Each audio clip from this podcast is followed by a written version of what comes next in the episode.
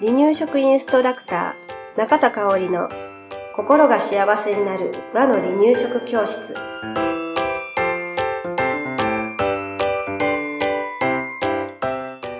第131回です。番組アシスタントの山本智子です。よろしくお願いします。はい、今日もよろしくお願いします。えー今日はね、久しぶりに離乳食のお話をしようかなと思います。えー今日のテーマは、うん。離乳食すぐに飽きてしまう時の対処法ということでね、えーうーん特にこの悩みが多いのは3回食になってからなのかなということで、離乳食後期以降のはい。お子さんが多いかなって思うんですけれど、はい今まで離乳食まあまあその子なりにね順調に食べてたのに、うん。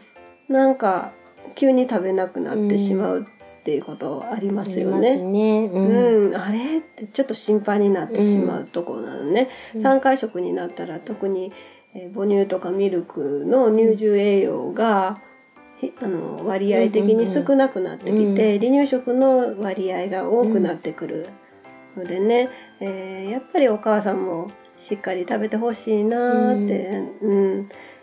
思う。思いますね。ね。ん。思うよね。うんうんえーそんな時にね赤ちゃんがなかなか食べてくれない、もしかしたら離乳食食べるっていうことに飽きてしまってるのかなっていう時に、お母さんどうアプローチできるかなっていうお話をね、はい。えーしていきたいと思います。はい、で確認してもらいたいことが、うん。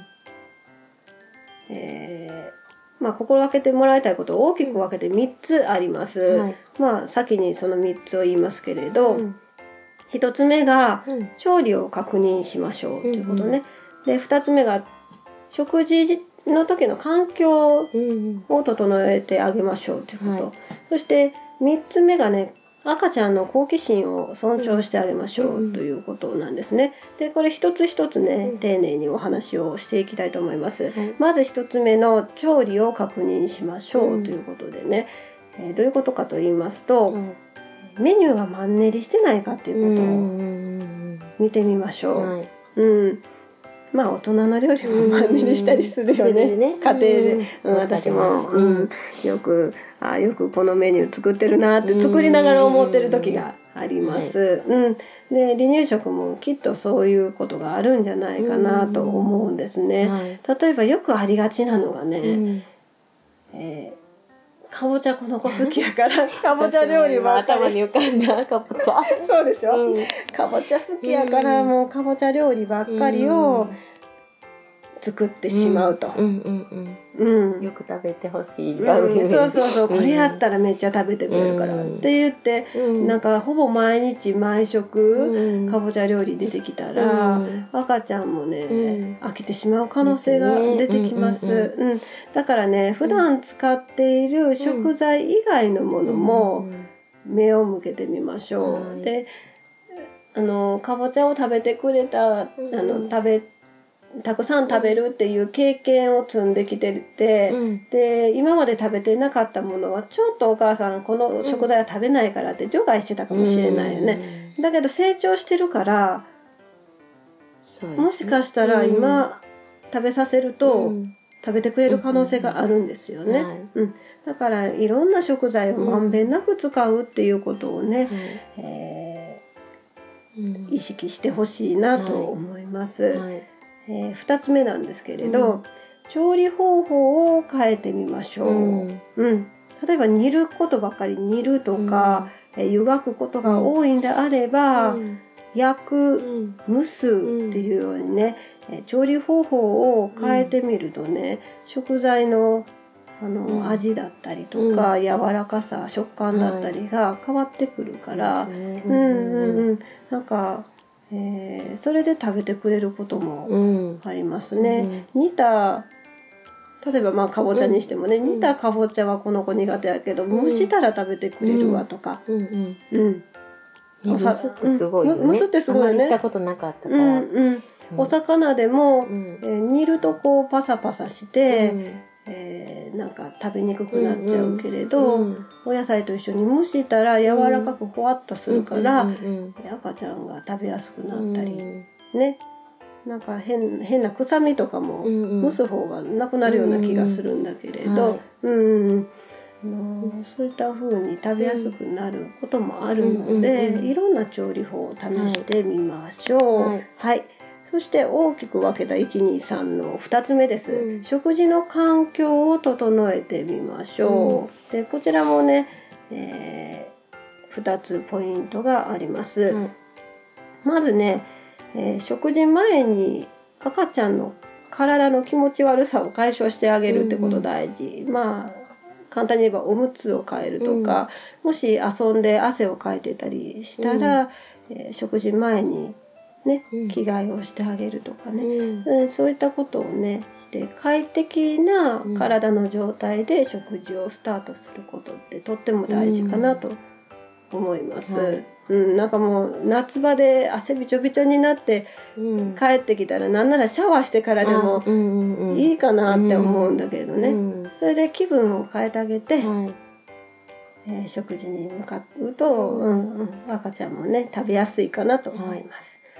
そして、え2つ目ですね、えー食べる部屋の雰囲気を集中できるものにしてあげてください。まずはね、えー赤ちゃんの集中力って本当に短いものです。うん。だからね、えー食べることに集中する時間をしっかりと取ってあげるということが大事になります。はいもし机周りにね、うん。えーおもちゃなどあればそれを片付ける、うん。えーテレビを消すなどね、えーあと、えーお父さんお母さんがスマホを触らないっうんうん。ていうのも大事かな、うん、だからそういった感じで、えー食べる前に、赤ちゃんが集中できる食卓周りには環境を整えてほしいなと思います。いはいはい。では大きく分けた3つ目です。うん好奇心をね尊重してあげましょう。うんうん、赤ちゃんが、あのー遊んで食べているような感じ、もう食べることに飽きたように見える姿も、うん。もしかすると赤ちゃんの好奇心の表れなのかもしれないなと思うんですよね。はい。うん、なんか食べ物を食べずに食べ物を触って遊んでいるのも、うん。その食べ物の感触だったりとか、えー色とか匂いなどを確かめている姿のなのかもしれないんですね。うん。だから食べ物への好奇心を尊重してあげることうん。が大切かなとはい感じます。うん。でまあ最後にまとめますと、うん。うん食べる時期食べない時期っていうのは多かれ少なかれほとんどの赤ちゃんだったり幼児さんにあるのかなと思います。うん。なのでねまあ一番大切なのは一日の生活リズムを整えて、うん。うん。えー食事運動、まうん。あ、遊びですね、はいで睡眠っていうね、うんうんうん。生活リズムを整えて、うん。えー赤ちゃんのお腹をしっかりと空かせてあげて、えー食事の環境を作るっていうことが大事かなと思いますね。はいうん、なんか、えーまあうちに今いるうん。保育所の子どもたちは、はい。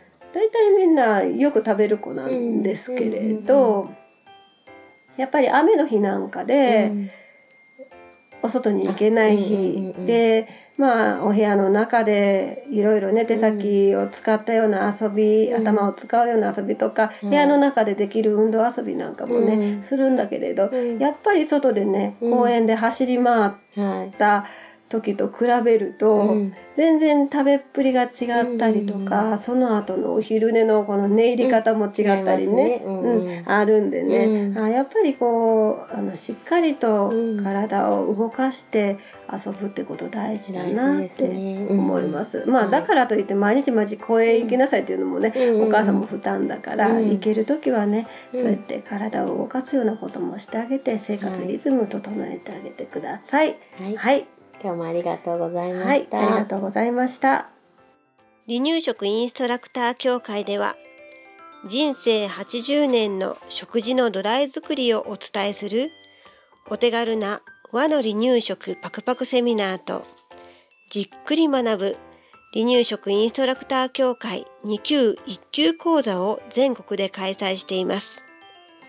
また、2018年11月からは離乳食の専門講師を育てる離乳食インストラクター養成講座を行っています詳しくは離乳食インストラクター協会ホームページをご覧くださいね。